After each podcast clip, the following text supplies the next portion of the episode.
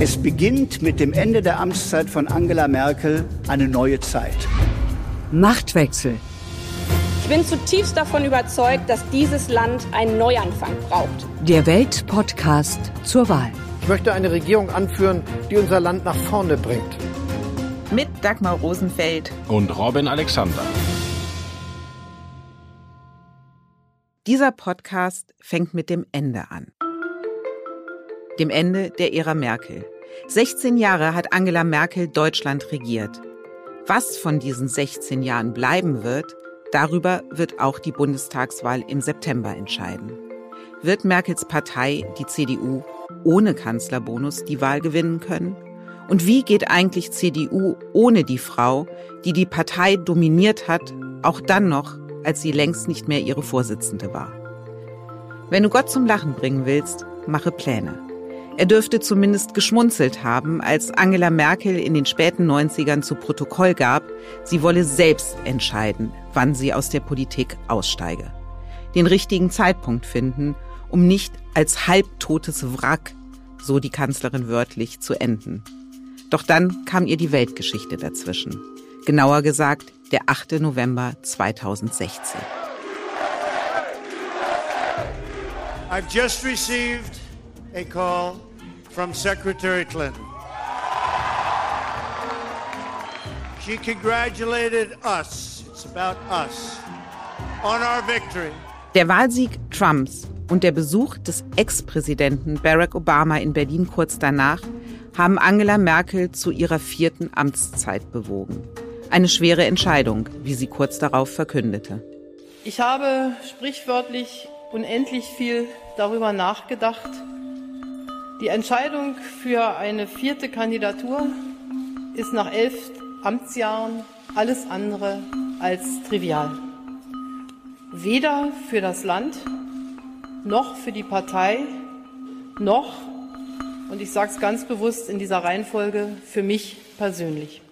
Aus der Kanzlerin der Deutschen wurde mit der Wahl Donald Trumps die letzte Verteidigerin des freien Westens. So hat es damals die New York Times geschrieben. Robin, du erzählst in deinem neuen Buch Machtverfall, wie es war, als Merkel das erste Mal auf Donald Trump traf, im Frühjahr 2017 bei ihrem Besuch in Washington. War das die Verteidigerin des freien Westens, die da Trump gegenübergetreten ist?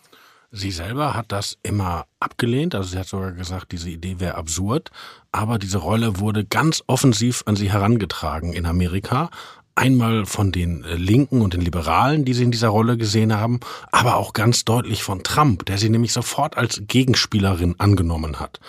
Und dann gab es eine Zeit lang, wo Merkel versucht hat, Brücken zu bauen, aber dann hat sie sich eigentlich in diese Rolle gefügt und die tatsächlich angenommen und ähm, hat tatsächlich diesen Part gespielt, den Westen auch gegen die Disruption aus Washington zusammenzuhalten. Hattest du das Gefühl, du hast sie ja immer wieder beobachtet, sie auf Reisen begleitet, dass sie diese Rolle gerne eingenommen hat? Hat sie sich wohlgefühlt in dieser Rolle?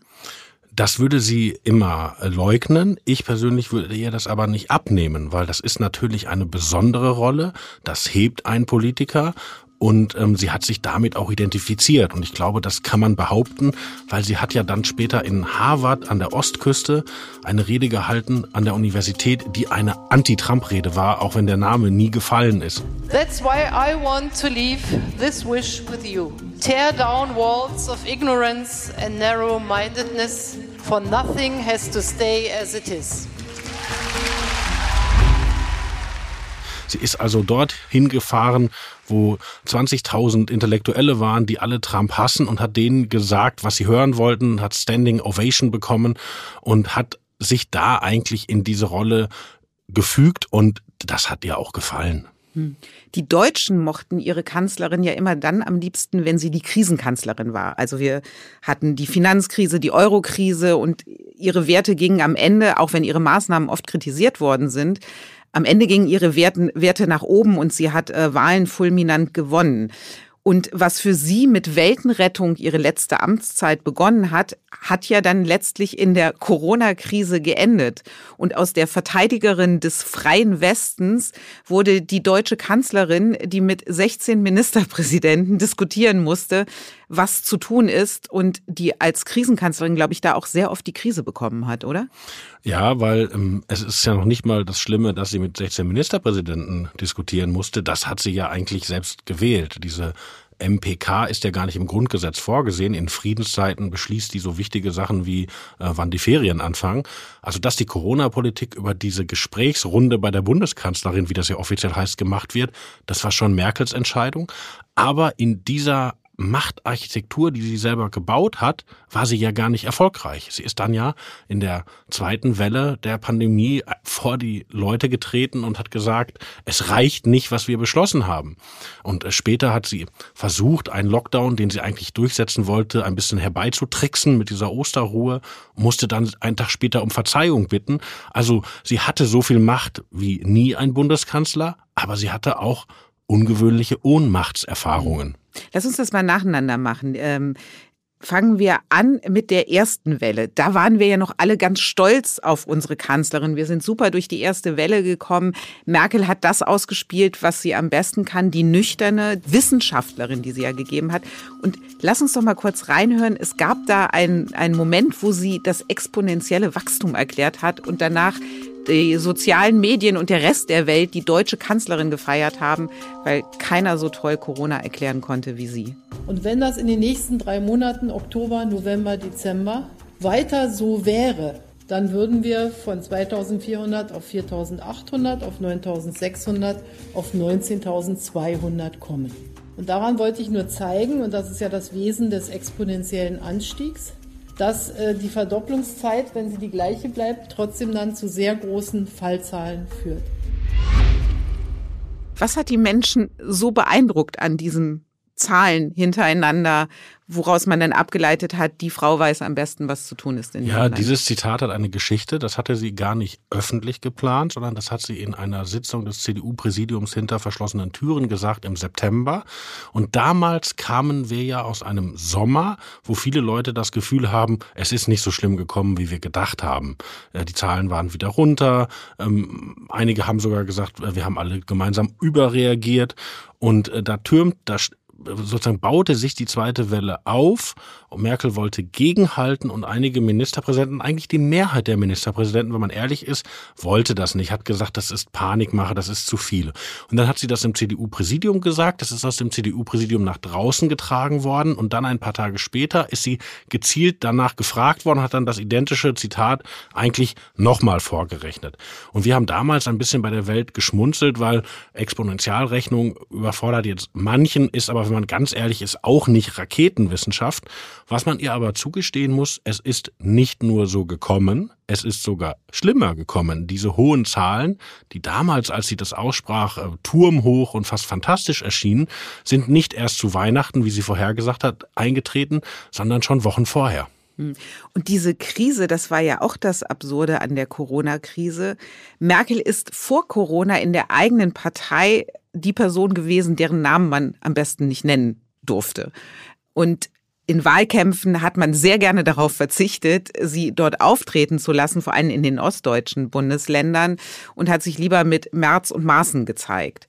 Und dann durch die Krise sind ihre Werte ja wieder wahnsinnig nach oben gegangen und plötzlich suchten Menschen wie Markus Söder und Armin Laschet die Nähe dieser Kanzlerin. Und es hieß, je näher du an der Kanzlerin dran, bist und je öfter du ein Foto hast, wo du an ihrer Seite stehen kannst, desto größer sind deine Wahrscheinlichkeiten, Kanzlerkandidat werden zu können. Ja, das ist vor allen Dingen ein Phänomen, äh, das man bei Markus Söder beobachten kann. Armin Laschet hatte nie so die krasse Distanz zu Merkel, Söder aber total. Als Söder bayerischer Ministerpräsident wird, sorgt er sogar dafür, als er seinen Antrittsbesuch im Kanzleramt macht, dass kein Foto mit Merkel entsteht. Jetzt sind wir im Jahr 2018, ne? Wir sind äh, weit vor Corona. Ja, Also er, er vermeidet dieses Foto und äh, gibt auch intern die Parole aus, keine Fotos mit Merkel. Dann gibt es eine Ministerpräsidentenkonferenz damals in äh, vor Corona-Zeiten, wo er auf Merkel trifft und die schwänzt er dann sogar, äh, damit diese Fotogelegenheit nicht entsteht.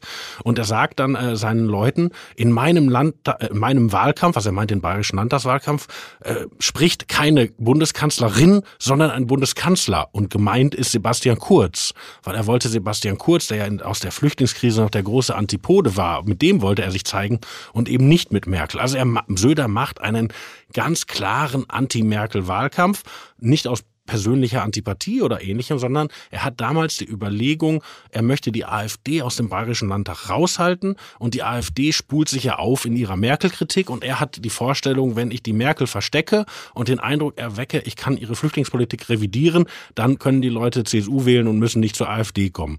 Und damit erleidet er spektakulären Schiffbruch. Er wird nämlich völlig unbeliebt. Er ist der unbeliebteste Ministerpräsident von allen. Er sieht in dieser ähm, Wahl, in dem Wahlkampf ganz lange ganz schlecht aus und kriegt erst wenige Wochen vor der Wahl die Kurve, indem er eine weichere Rhetorik anschlicht und überlebt die Wahl eigentlich mit einem ganz, ganz dicken blauen Auge. Und dann versucht er sein Image zu korrigieren, äh, umarmt die Bäume, feiert die Bienen, versucht seiner CSU eine Frauenquote überzuhelfen. Und sein Problem ist, das glaubt ihm niemand. Alle denken, ich, wir kennen den doch, der war doch immer ein Krawallbruder, das nehmen die dem nicht ab. Und eigentlich schafft er diese Wende erst mit Corona. Corona hat die Wende für Söder und auch für Merkel bedeutet, dass Söder, der vor kurzem die Kanzlerin noch sehr auf Distanz gehalten hat, in der Krise dann gar nicht nah genug an ihr ransitzen konnte. Über wen sagt das mehr aus? Über Söder oder über Merkel? Das sagt über beide was aus, weil Merkel lässt das ja auch zu. Sie hätte sich ja auch verbeten können, das wäre ganz einfach gewesen. Aber sie lässt das zu aus der Überlegung, aus dem Kalkül, dass es ihr nutzt. Äh, interessanterweise war das alles überhaupt nur möglich wegen einem historischen Zufall, nämlich dass Bayern in dieser Zeit den Vorsitz dieser Ministerpräsidentenkonferenz hat. Der rotiert nach einem ans Alphabet angelegten Reihenfolge aus den 50er Jahren, die niemand mehr erklären kann. Aber auf jeden Fall hatte Bayern den Vorsitz und deshalb saß Söder auf diesen Corona-MPKs immer neben Merkel auf der Pressekonferenz, war neben ihr in den Kameras, sprach nach ihr. Und das hat der beinhart durchgezogen, auch als Merkel auf Videokonferenzen umgestellt hat und eigentlich ja niemand mehr ins Kanzleramt fahren musste. Da hat er gesagt, ich komme trotzdem. Und das klingt jetzt äh, profan, war aber wirklich für diesen Menschen oder für diesen Politiker ein Gamechanger, weil vorher kannte den ja eigentlich nur das bayerische Publikum und vielleicht so Politnix wie wir. Aber viele Leute haben den Söder in Deutschland erst in dieser Rolle kennengelernt. Das war halt der Mann, der nach Merkel nochmal das Gleiche sagt, nur in verständlicheren Worten. Also Merkels bester Assistent, Merkels Corona-Knappe. Und das hat Söder in wahnsinnige Höhen gezogen. Und dann ist er so, wenn es einmal läuft, kann er davon dann auch nicht genug kriegen. Ist es ein Fehler, dass Söder nicht der Kanzlerkandidat der Union geworden ist, jetzt für den anstehenden Bundestagswahlkampf? Wenn man ihn selber fragen würde, würde er sicherlich Ja sagen. Du als politischer Beobachter und Kenner der CDU. Du hast ja jetzt, du? Dagmar, du hast ja jetzt nach dem Wahlkampf gefragt. Mhm. Und tatsächlich glaube ich, dass Markus Söder der Kampagnenstärkere ist als Armin Laschet. Wobei ich mache eine Einschränkung. Söder fährt immer volles Rohr. Und das kann super funktionieren, wie, gerade erzählt bei der Corona-Krise. Das kann aber auch super daneben gehen, wie eigentlich auch schon erzählt im bayerischen Landtagswahlkampf. Das ist als ein Mensch, der immer 120 Prozent gibt und manchmal sich auch arg verrennt.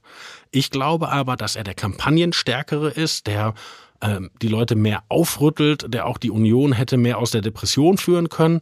Die Frage ist nur, was wäre denn nach einem Wahlsieg gewesen? Wer wäre denn der bessere Kanzler? Weil die Frage, wer der bessere Kandidat ist, und wer der bessere Kanzler dann ist, sind ja zwei unterschiedliche Fragen. Und interessanterweise, als Laschet und Söder diesen Streit hatten, da ging es ja darum, wer dreht noch welchen Ministerpräsidenten um. Da hat Söder ja den Ministerpräsident Haseloff aus Sachsen-Anhalt umgedreht und der gab den sehr interessanten O-Ton, es ginge hier überhaupt nicht um Charakter und Fähigkeiten und es helfe auch nicht, wenn jemand ein toller Kanzler wäre, den die Wähler eigentlich nicht ließen. Also auch das war ja eigentlich ein Söder-Endorsement, das allein auf die Kampagne abzielte und gar nicht auf seine seine möglichen oder unmöglichen Kanzlerfähigkeiten. Also wenn die Union wählen könnte, würden sie Söder den Wahlkampf machen lassen und dann Laschet das Amt geben.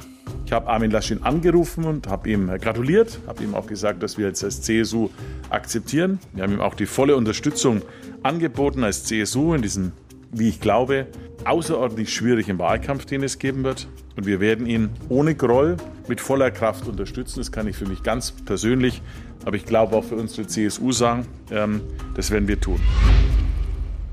Glaubst du, dass Söder es durchhält, in den kommenden Monaten tatsächlich Armin Laschet zu unterstützen. Und zwar nicht in der bisherigen Söder-Variante zu sagen, wir sind ja ein Team und wir brauchen Beide Parteien brauchen den Erfolg. Die CSU kann nicht ohne die CDU erfolgreich sein, um dann aber gleichzeitig in vielen kleinen Nebensätzen und Nachtritten immer wieder deutlich zu machen, warum er Armin Laschet doch nicht für den besten Kandidaten hält. Glaubst du, das kann Söder sein lassen und sich so disziplinieren, dass die wirklich zusammen einen Wahlkampf führen? Also es wird ihm in diesen Tagen von wichtigen Leuten sehr hart gesagt, dass er das erreichen muss, weil nicht nur sind ja bisher die Werte der CDU schlecht, auch die Werte der CSU sind schlecht, auch in Bayern.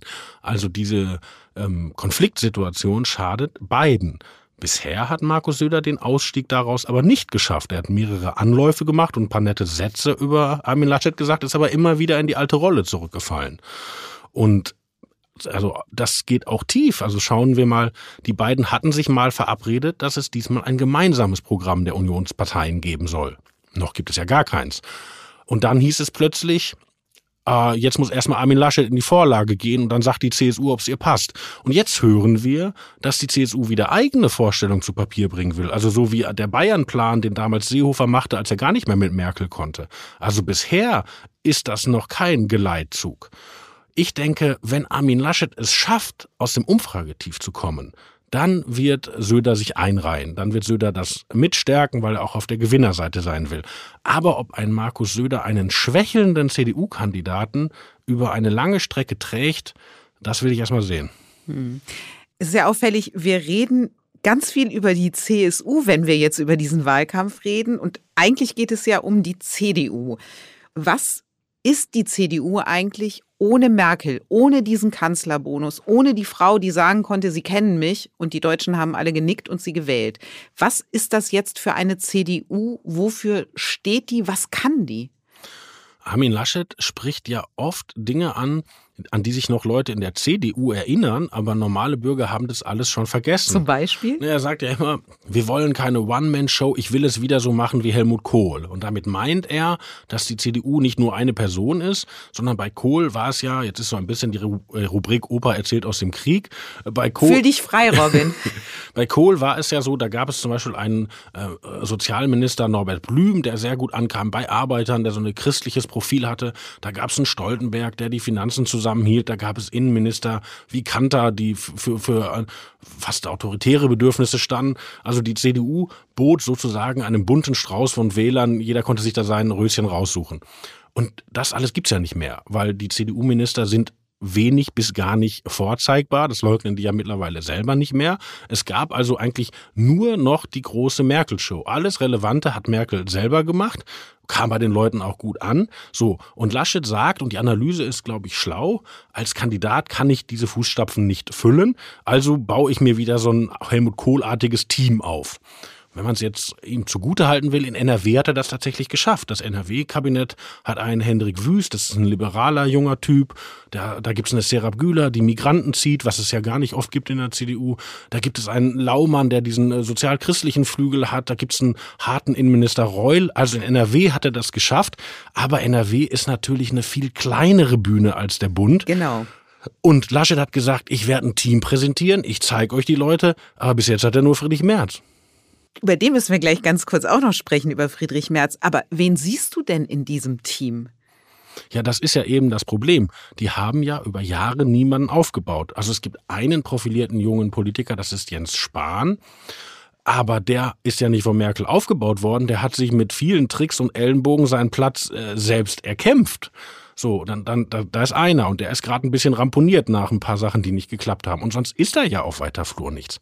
Und wenn Laschet jetzt jemand aus dem Hut zöge, gibt es ja immer das Problem, es gibt ja noch die alten Minister. Das ist ja das ist ja auch der Grund. Sind die Ballast eigentlich für den Wahlkampf? Ja, natürlich sind die. Also zum Beispiel, wir haben uns doch alle gefragt, warum war Peter Altmaier am Ende für Markus Söder? Peter Altmaier war ja politisch eigentlich immer auf Laschet-Linie, also ein klassischer schwarz-grün-liberaler Christdemokrat. Der war für Markus Söder, weil der hat vorausgeahnt, dass Armin Laschet wieder Friedrich Merz aus der Kiste ziehen wird. Und wenn Friedrich Merz die Wirtschaftskompetenz der Union verkörpert, dann sagen alle, ja, mit unserem Wirtschaftsminister kann es ja nicht so weit her sein. So, naja, zumal Peter Altmaier es ja tatsächlich geschafft hat, als CDU-Bundeswirtschaftsminister die Sehnsucht in der Wirtschaft nach seinem Vorgänger aus der SPD zu wecken, die gesagt haben, mit dem war es allemal mal besser als mit dem jetzigen CDU-Minister. Das muss man auch erstmal hinkriegen, ne? Ja, aber das, also dieser Versuchsaufbau, der könnte sich noch wiederholen. Also nehmen wir mal an, äh, Laschet präsentiert eine Frau, die super Bildungskonzepte hat und dort einen großen Bildungsaufschlag macht. Das ist nicht Frau Kalischek. Ja, dann sagen alle, ja, was ist denn mit Frau Kalischek? Die ist dir wohl nicht gut genug. So und Zu Recht. das sagst du jetzt, Dagmar. Das sage ich als politische Beobachterin. ja. und, und so kann man das ja durchdeklinieren. Also dieses schwache Merkel-Kabinett, das vor allen Dingen, wenn man ehrlich ist, auf der CDU-Seite schwach ist. Die SPD hat deutlich profiliertere Minister, auch wenn sie gerade eine verloren hat. Die geht ja nach Berlin. Die geht nach Berlin, genau. Aber also dieses schwache Merkel-Kabinett steht jetzt dem Neuanfang wirklich im Weg. Und das hat zum Beispiel Markus Söder langfristig geahnt. Wir erinnern uns noch vor der Corona-Pandemie zum sozusagen vorigen, vorvorigen Jahreswechsel hat Söder einen großen Aufschlag gemacht. Wir brauchen jetzt eine Kabinettsumbildung und wollte auch Annegret Kramp-Karrenbauer, die damals noch CDU-Vorsitzende war, ins Boot holen, weil Söder gesagt hat, Frau Merkel erreicht das Ende ihrer Amtszeit mit dieser Truppe, aber wir erreichen nicht den nächsten Wahlsieg mit dieser Truppe. Aber er hat sich nicht durchgesetzt und ja, jetzt haben sie den Salat. Ist das auch die Erklärung, warum es diese immerwährende Sehnsucht nach Friedrich Merz in der CDU gibt? Der ist ja eine Projektionsfläche für so ziemlich alles geworden, äh, für gesellschaftspolitisches, wirtschaftspolitisches. Und dabei, da muss man Markus Söder recht geben, ist Merz ein Politiker aus den 90ern, aus einer sehr vergangenen Zeit. Ja, ich glaube, das ist ein ganz interessantes Phänomen. Also erstmal, Friedrich Merz kann wirklich gut reden. Das ist so. Der, der kann den Saal zum Kochen bringen. Er hat es zwar bei den zwei entscheidenden Gelegenheiten seines Lebens nicht geschafft, aber im Prinzip kann er das. Er kann reden.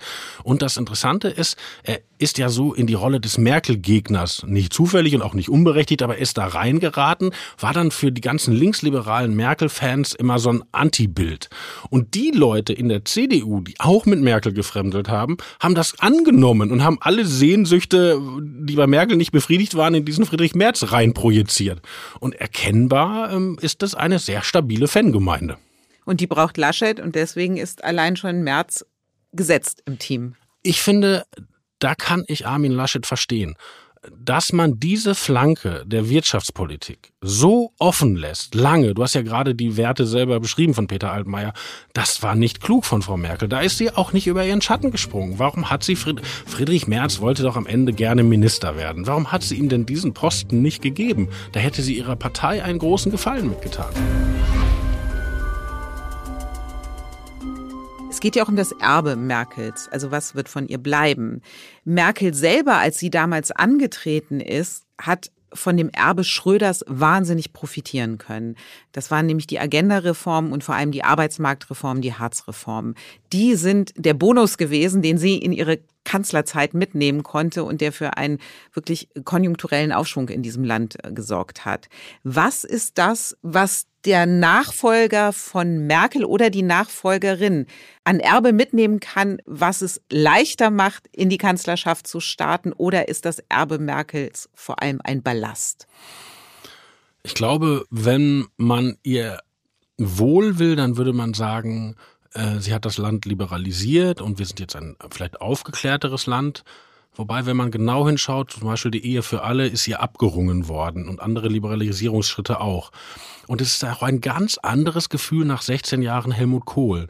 Nach 16 Jahren Helmut Kohl war das Gefühl, im Prinzip läuft es nicht verkehrt. Die Wiedervereinigung hat funktioniert mit ein bisschen Knirschen. Deutschland ist im Westen eingebunden, also sozusagen das Haus steht, aber die Tapete drin, die ist fürchterlich altmodisch und die muss jetzt wirklich mal, da muss jetzt mal tapeziert werden.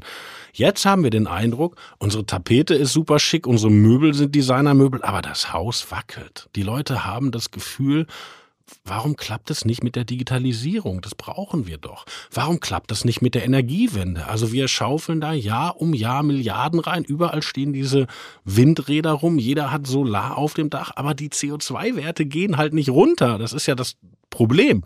So und ähm, auch die Leute sagen, die Bundeswehr funktioniert nicht, wir können uns nicht mehr auf Amerika verlassen und, und, und. Also ist es eine Wechselstimmung, wie sie, zwar, wie sie 1998 war, aber eine ganz andere Wechselstimmung. Mhm. Und äh, du hast ja gerade gesagt, das Haus liegt in Trümmern, die Fassade Nein, ich sagte, es wackelt in es Trümmern. wackelt. Naja, komm, dich. lass mich mal ein bisschen zuspitzen. Ich lege, sage jetzt, es liegt in Trümmern. Da kann Merkel ja nichts für, dass ihre Amtszeit mit einer Pandemie endet. Aber diese Pandemie hat doch offengelegt, was in 16 Jahren Merkel alles nicht passiert ist. Ist die Entschuldigung auch für das Unterlassen, dass sie so viele Krisen in ihrer Amtszeit hatte, die sie bewältigen musste, dass es gar keine Zeit und keinen Raum gab, das Land auch nach vorne zu denken? Ja, man möchte äh, das so sagen, weil man ihr ja jetzt irgendwie auf den letzten Metern ihrer Amtszeit auch eher Gutes nachsagen will, aber ich glaube, es stimmt nicht. Weil zum Beispiel die letzte große Steuerreform war vor Merkels 16 Jahren. Und sie hat ja diese Steuerreform nicht gemacht, weil keine Zeit war, sondern es gibt überhaupt kein Konzept dafür. Das ist halt nie gemacht worden. Und auch die Energiewende ist ja im Kern noch eine Planung von Rot-Grün gewesen und dem damaligen Staatssekretär Barke. Das hat sie dann alles übernommen, das hat sie ein bisschen radikalisiert, aber auch diese ganze EEG-Umlage haben die ja alle damals schon eingetütet. Also das, was sozusagen, wenn man so will, Strukturreformen angeht. Auch was ist denn mit den großen Föderalismuskommissionen? Die sind ja auch schon wieder ewig her. Und die CDU redet sich ja jetzt ein, ah, wenn die Leute jetzt geimpft sind und der Sommer wird schön, dann vergessen die das mit Corona und dann kommen die wieder in eine gute Stimmung. Ich glaube das nicht, weil die Leute haben doch gesehen, sie hatten die Kinder zu Hause und das Homeschooling hat nicht funktioniert, weil die Schulen nicht digitalisiert sind. Das vergessen die doch nicht. Also es ist doch erkennbar, dass die Privatwirtschaft in diesen Dingen wesentlich weiter ist als der öffentliche Dienst. Und das vergessen die Leute nicht. Und das glaube ich, da, da ist ein Zweifel eingerissen, gerade in den CDU-Kernmilieus. Und noch wissen diese Leute nicht, wo sie hin sollen. Ein Teil geht zur FDP. Die FDP hat erstaunlich gute Werte. Ein Teil geht so zu seltsamen Dingen. Schau mal, die Freien Wähler standen neulich in der Umfrage bei drei Prozent. Die kennt überhaupt niemand in, außerhalb Bayerns. Das ist also eine reine Projektionsfläche. Ne? Und es Teil geht auch zu den Grünen. Die Grünen, erst jetzt lernen wir Frau Baerbock kennen. Vorher waren die Grünen auch so eine große Wunschbox, wo jeder seine Vorstellung reinprojizieren konnte. Ja, wo konnte. du auch wählen konntest zwischen magst du Habeck, Baerbock, also da ist dir ja alles geboten, genau. die ganze ja. Palette. Und, äh, die, die eher aus dem Völkerrecht kommt und der, der mit Kühen und Schweinen eher zu tun hat, um Frau Baerbock mal zu zitieren. Tja. Aber ich glaube, dass Armin Laschet prinzipiell dieses Problem verstanden hat, weil er jetzt ja immer von diesem Modernisierungsjahrzehnt spricht und von der Entfesselung der Bürokratie. Aber das ist natürlich ein Drahtseilakt, weil einerseits will er der Merkel-Erbe sein und andererseits muss er die Probleme, die offenkundig da sind, adressieren. Und das wird schwierig, das vernünftig hinzukriegen. Aber verstanden, dass er es tun muss, hat er schon. Und ich habe verstanden, dass das ein aufregender Wahlkampf werden wird. Na, hoffentlich. Im Hinterzimmer. Hinterzimmer, verschlossene Türen, gibt es das überhaupt noch? In der Corona-Pandemie sind wir ja quasi live bei allen Ministerpräsidentenkonferenzen dabei gewesen, haben mitbekommen, wie Entscheidungen zustande gekommen sind, wer sich gesperrt hat, wer was zu wem gesagt hat. Und alles ist in dieser Zeit nach draußen gedrungen, keine Geheimnisse mehr. Ja, da ist eine größere Transparenz, wobei man da oft auch alte Zeiten idealisiert. Also ich erinnere mich noch, als ich Kind war in den 80er Jahren, da las ich den Spiegel und da konnte man, damals kam der Spiegel immer montags, nachlesen, was in der CDU-Präsidiumssitzung am vorigen Montag besprochen wurde. Und das war immer ganz äh, blöd für Helmut Kohl, weil der Informant des Spiegels war nämlich Norbert Blüm. Das kam immer eine Woche später raus. Dieses Mal hat aber Norbert Blüm ganz bestimmt seine Finger nicht im Spiel gehabt, wer immer der Maulwurf war. Aber das Irre ist ja, wir haben ja gelernt, dass Jens Spahn sich ein Duplo in den Mund geschoben hat, als die Kanzlerin ihn gerade was gefragt hat. Wir haben gelernt, Markus Söder hat zu Scholz gesagt, er soll nicht so schlumpfig grinsen. Ich glaube, die Nummer von Haseloffs Sprecher hat auch ganz Deutschland mitbekommen, die Handynummer. Das war doch schon irre. Ja, also dass Gremien, die eigentlich vertraulich tagen und wo ja interessanterweise auch noch nicht mal ein äh, richtiges Protokoll erstellt wird, dass das in die Öffentlichkeit dringt und so schnell dringt, also während die Gremien noch laufen, das ist etwas Neues. Und äh, wenn man es philosophisch sehen will, ist das die Heisenbergsche Unschärferelation, nämlich in der Beobachtung wird das beobachtende Objekt verändert, weil die Leute lesen ja auf Twitter mit in den Sitzungen, was über ihre Sitzung berichtet wird und passen sich an. Aber es ist noch nicht überall im politischen Berlin so. Es gibt zum Beispiel den Bundessicherheitsrat. Da berät Merkel mit einigen Ministern, welche Rüstungsexporte genehmigt werden und welche nicht. Daraus haben wir solche Informationen nicht, äh, Gott sei Dank. Und es gibt die sogenannten Morgenlagen. Also jeden Morgen um 8.30 Uhr trifft sich die Kanzlerin im Kanzleramt mit ihren engsten Mitarbeitern. Da ist der Regierungssprecher dabei, der Kanzleramtschef, die äh, wichtigsten Abteilungsleiterinnen aus dem Kanzleramt, auch ihre Beraterin für politische Planung und Medien, Eva Christiansen. Und aus dieser Runde, dieser Morgenlage, wo Merkel wirklich mit ihren engsten Mitarbeitern spricht, dringt auch nichts nach draußen. Aber was es ja auch noch gibt, das ist der Flurfunk im Bundestag, in den Parteizentralen, die Fraktionssitzungen, wo der ein oder andere ein Interesse hat, mal zu leaken, was so Sache ist. Und wir trauen uns deshalb trotzdem an die Hinterzimmer-Rubrik zu glauben und in die Hinterzimmer zu schauen. Und das werden wir jede Woche mittwochs tun und darüber berichten, was hinter vorgehaltener Hand gesagt wird. Die Erkenntnis der Woche.